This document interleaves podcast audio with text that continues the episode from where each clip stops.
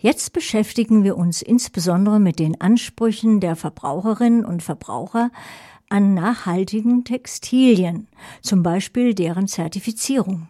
Das folgende Interview ist ebenfalls vorproduziert.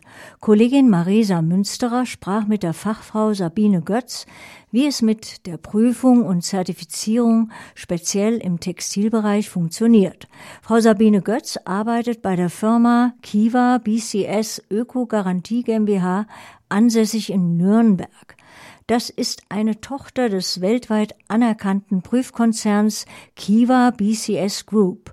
Es geht um Inspektion, Kontrolle und Zertifizierung von zum Beispiel Lebensmitteln, speziell Erzeugnisse aus ökologischem Landbau.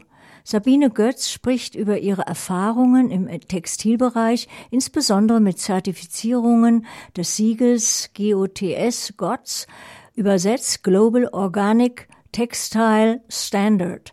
Der Global Organics Textile Standard ist als weltweit führender Standard für die Verarbeitung von Textilien aus biologisch erzeugten Naturfasern anerkannt. Hören Sie jetzt die Aufzeichnung des Telefonats mit der Expertin für Zertifizierungen Frau Sabine Götz im Interview mit Kollegin Marisa Münsterer. Grüß Gott, Frau Götz. Sie zertifizieren Textilien, die nach dem Global Organic Textile Standard hergestellt und gehandelt werden. Der Standard, bekannt unter dem Kürzel GOTS, gilt als weltweit führend. Können Sie uns zunächst bitte kurz erklären, wofür er steht? Guten Tag, Frau Münsterer. Ja, gerne. Das GOTS-Siegel steht für die ökologische und soziale Produktion von Biotextilien. Und diese Zertifizierung geht durch alle Stufen des Produktionsprozesses. Und es gibt da zwei verschiedene Stufen. Der eine ist Organic, der andere ist Made with Organic und es unterscheidet sich in der Zusammensetzung der Biofasern.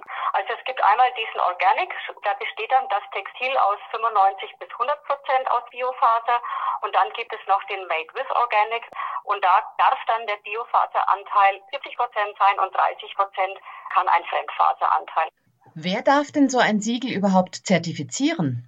Wichtig dabei ist, dass diese Zertifizierung eine Drittparty-Zertifizierung ist. Heißt, dass der Standardhalter einen Zertifizierer erst akkreditieren lässt und dieser sich dazu qualifiziert, überhaupt eine Inspektion durchzuführen. Also wir Zertifizierer müssen bestimmte Standards einhalten in Bezug auf Ausbildung, Kapazitäten, ob wir überhaupt die Betriebe prüfen können, Know-how und dann bekommen wir erst diese Akkreditierung und dann dürfen wir erst Betriebe überhaupt zertifizieren. Wo setzt denn die GOTS-Zertifizierung an? Schon beim Anbau der Rohstoffe? Nein, es ist eine Voraussetzung für GOTS-Textilien, dass die Biofasern ausschließlich aus kontrolliert biologischen Anbau sein dürfen.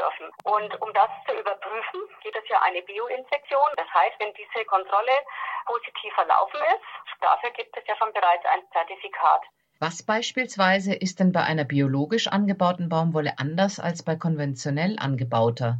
Der Anbau an sich, ein konventionelles Baumwollfeld, das muss viel stärker bewässert werden als ein Bio-Baumwollfeld. Also da findet oft Tröpfchenbewässerung statt oder es, es werden einfach andere Baumwollpflanzen verwendet, anderes Saatgut und es wird auch in Regionen angebaut, wo einfach mehr Wasser vorhanden ist. Wenn man als GOTS-Textilhersteller nun also zertifiziert kontrollierte Bio-Baumwolle eingekauft hat, wie geht der Prozess dann weiter?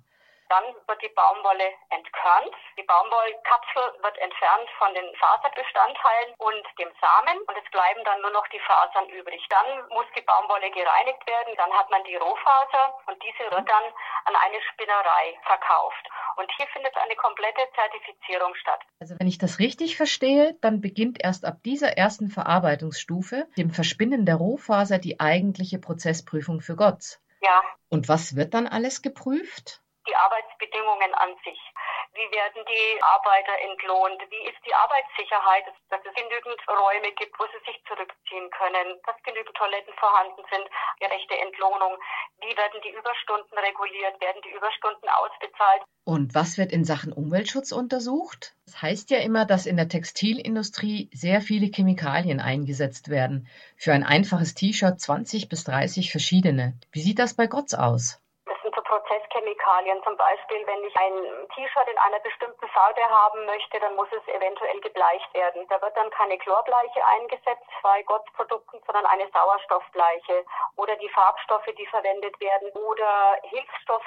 Man braucht eben verschiedene Substanzen, damit ein Färbeprozess stattfinden kann. Oder bei einer Weberei braucht man zum Beispiel schlichte Mittel, damit die Fasern über die Maschinen gut überlaufen. Es gibt mit Sicherheit sehr viele Chemikalien, die verwendet werden müssen, um ein fertiges T-Shirt herzustellen.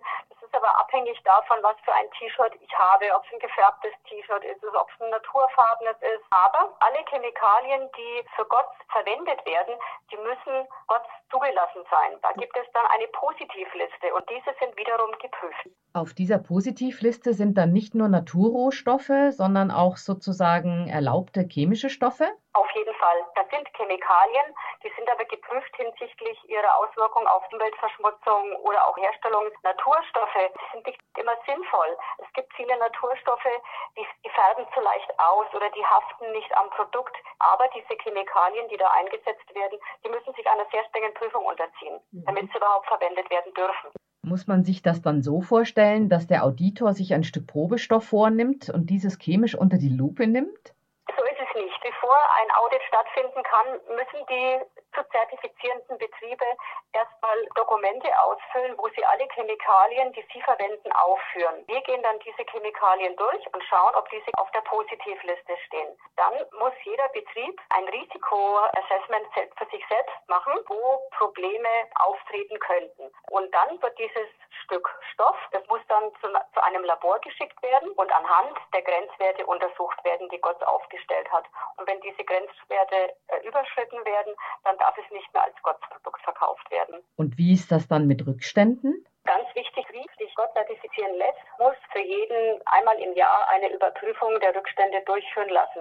Und was ist zum Beispiel mit Wasserverbrauch oder auch CO2-Emissionen? Das ist schwierig. Das macht ein Computerprogramm. Was aber auf jeden Fall erfasst werden kann, ist der Wasserverbrauch und auch der Energieverbrauch, zum Beispiel bei einer Färberei, auch das Abwasser. Welche Stoffe sind in dem Wasser enthalten? Wie wird das Wasser wieder geklärt. Also das Wasser von einer Färberei zum Beispiel nicht einfach ins Abwasser entlassen werden, sondern es muss geklärt werden. Entweder durch eine Kläranlage, die staatlich oder in der Kommune ist, oder eine eigene Kläranlage. Gibt es denn Bestimmungen, was überhaupt als Abwasser eingeleitet werden darf und Grenzwerte dafür? Ja, auf jeden Fall. Bei einem Färber da entstehen ja sehr viele Abwässer und auch sehr viele belastete Abwässer. Die müssen auf jeden Fall erst geklärt werden. Wird das denn überprüft, ob es diese Anlagen vor Ort gibt und ob diese funktionieren? Ja, das wird überprüft. Und zwar verlangen wir auch Messwerte. Also es muss ja, wenn eine Kläranlage angeschlossen ist, müssen ja auch äh, Messungen stattfinden. Wenn es eine kommunale Einleitung ist, dann kommt jemand von der Kommune und nimmt dann Proben. Und wenn die Proben dann negativ sind, müssen Korrekturmaßnahmen erfolgen. Na, das hört sich ja fast danach an, als könnte man so ein Gotts-T-Shirt gleich anziehen, ohne es vorher zu waschen. Aber ganz so ist es wahrscheinlich doch nicht. Allein schon, weil es ja noch den Transport zum Händler überstehen muss erstmal waschen, weil auch dieses T-Shirt könnte eventuell noch Prozesschemikalien anhaften haben, die jetzt von der Bewertung her nach der Positivliste jetzt nicht gesundheitsschädlich sind, aber ich möchte sie nicht unbedingt auf der Haut haben. Es ist ja auch in die Hände genommen worden, es ist verpackt worden, es liegt auch erstmal, es ist ja auch vielleicht angestaubt. Und ja. wird dann womöglich auch in Plastikfolien mit Weichmachern ja. eingepackt. Wird sowas auch überprüft? Selbst die Verpackung ist vorgegeben. Es dürfen keine Verpackungsmaterialien eingesetzt werden, in denen Weichmacher drin sind. Verpackungsmaterial darf aus Kunststoffen bestehen, ohne Chlor und es darf nur Recyclingpapier verwendet werden oder Recyclingpappe oder FSC oder PEFC-Papier. Gibt es denn beim Großhändler und dann auf dem Weg bis zum Einzelhändler noch weitere Zertifizierungsschritte? Ja, also der Großhändler, der die Ware dann an den Einzelhändler verkauft, ist ebenfalls zertifiziert, aber dann der Warenfluss überprüft, damit einfach gewährleistet werden kann, dass das, was an Gottsware eingekauft worden ist, letztendlich auch Gottsware ist. Es gibt ja noch den Transportweg, meistens ja eine große Strecke overseas von ja. Asien nach Europa. Ja. Ist das auch ein Punkt, der zertifiziert wird? Es wird abgefragt, auf welche Art und Weise die Ware transportiert wird. Also die meiste Ware, die aus den Hauptproduktionsstätten der Baumwolle kommt, die wird dann per, per Schiff transportiert, ja. weil da ganz große Mengen transportiert werden können. Aber die Transportwege, das ist fast nicht möglich, das zu überprüfen.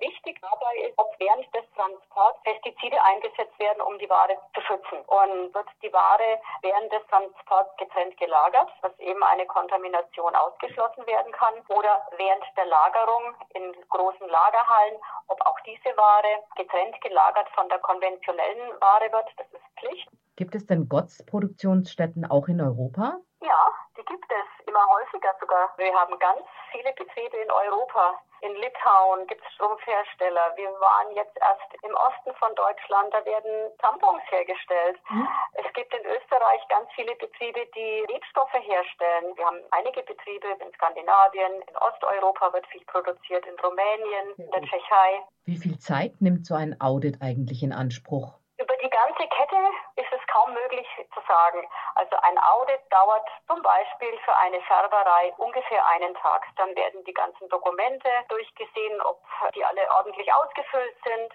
Dann werden Mitarbeiter befragt nach den sozialen Aspekten, was ich vorhin erläutert habe. Dann wird überprüft, ob alle Zertifikate des Lieferanten vorhanden sind ob alle Bestellungen und alle Lieferungen mit einem Transaktionszertifikat belegt werden können. Und dann findet ein Betriebsrundgang statt. Es wird auch begutachtet, wie die Chemikalien, falls vorhanden, bei einer Färberei auf jeden Fall, wie werden die gelagert? Sind da entsprechende Sicherheitshinweise da? Gibt es Sicherheitsdatenblätter im Falle eines Unfalls, dass sofort gehandelt werden kann? Sind in dem Betrieb Fluchtwege vorhanden? Sind sie ersichtlich? Sind die Feuerlöscher mhm. alle an den Orten, wo sie sein sollen?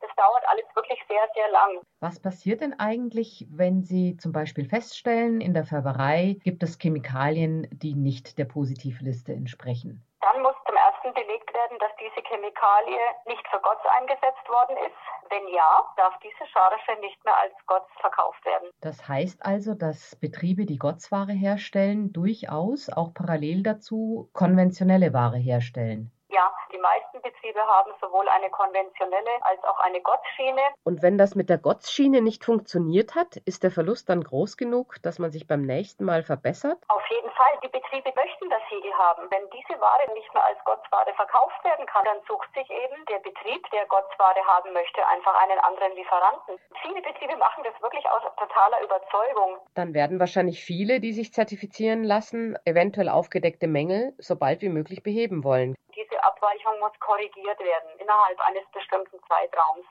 Und erst wenn diese Abweichungen korrigiert worden sind, bekommen sie ein Zertifikat. Welche Rolle spielen denn so Kampagnen wie zum Beispiel die Greenpeace-Kampagne Detox, die ja wohl vor einigen Jahren jetzt auch sehr gepusht hat? Oder auch Pressemitteilungen, Kampagnen vom Bund Naturschutz, wofür wir jetzt auch diese Sendung machen? Also Kampagnen wird auf jeden Fall eine, eine Sensibilisierung der Verbraucher herbeigeführt. Und wir konnten feststellen, dass vor allem, so tragisch wie es ist, nach dem Unfall in Bangladesch die Nachfragen deutlich höher geworden sind. Also in den letzten drei Jahren ist ein ganz, ganz deutlicher Anstieg zu verzeichnen von Betrieben, die sich zertifizieren lassen möchten. Was würden Sie denn den Verbrauchern mitgeben, die in puncto Kauf von nachhaltig produzierter Kleidung noch überwiegend zögerlich sind, wobei als Grund dafür meist der deutlich höhere Preis angeführt wird? Also ich beurteile das so, dass eine ökologisch-soziale Bekleidung nicht billig sein kann. In der Hinsicht, dass ein T-Shirt 1,99 Euro kosten kann. Wir bezahlen sonst an anderer Stelle. Wir bezahlen mit einer kaputten Umwelt, mit dem Rückgang unserer ganzen Insekten. Und es ist ja auch von der Qualität meistens nicht so gut. Man muss auch nicht immer nach dem neuesten Schrei der Mode gehen. Mittlerweile wechseln ja die, die Modehersteller fünfmal im Jahr das ganze Sortiment und nicht mehr zweimal im Jahr. Bio hat auch zäh angefangen, ist aber mittlerweile wirklich gesellschaftsfähig geworden. Jetzt geht es bei den Textilien weiter. Gutes Schlusswort, Frau Götz. Ich danke Ihnen für das Gespräch.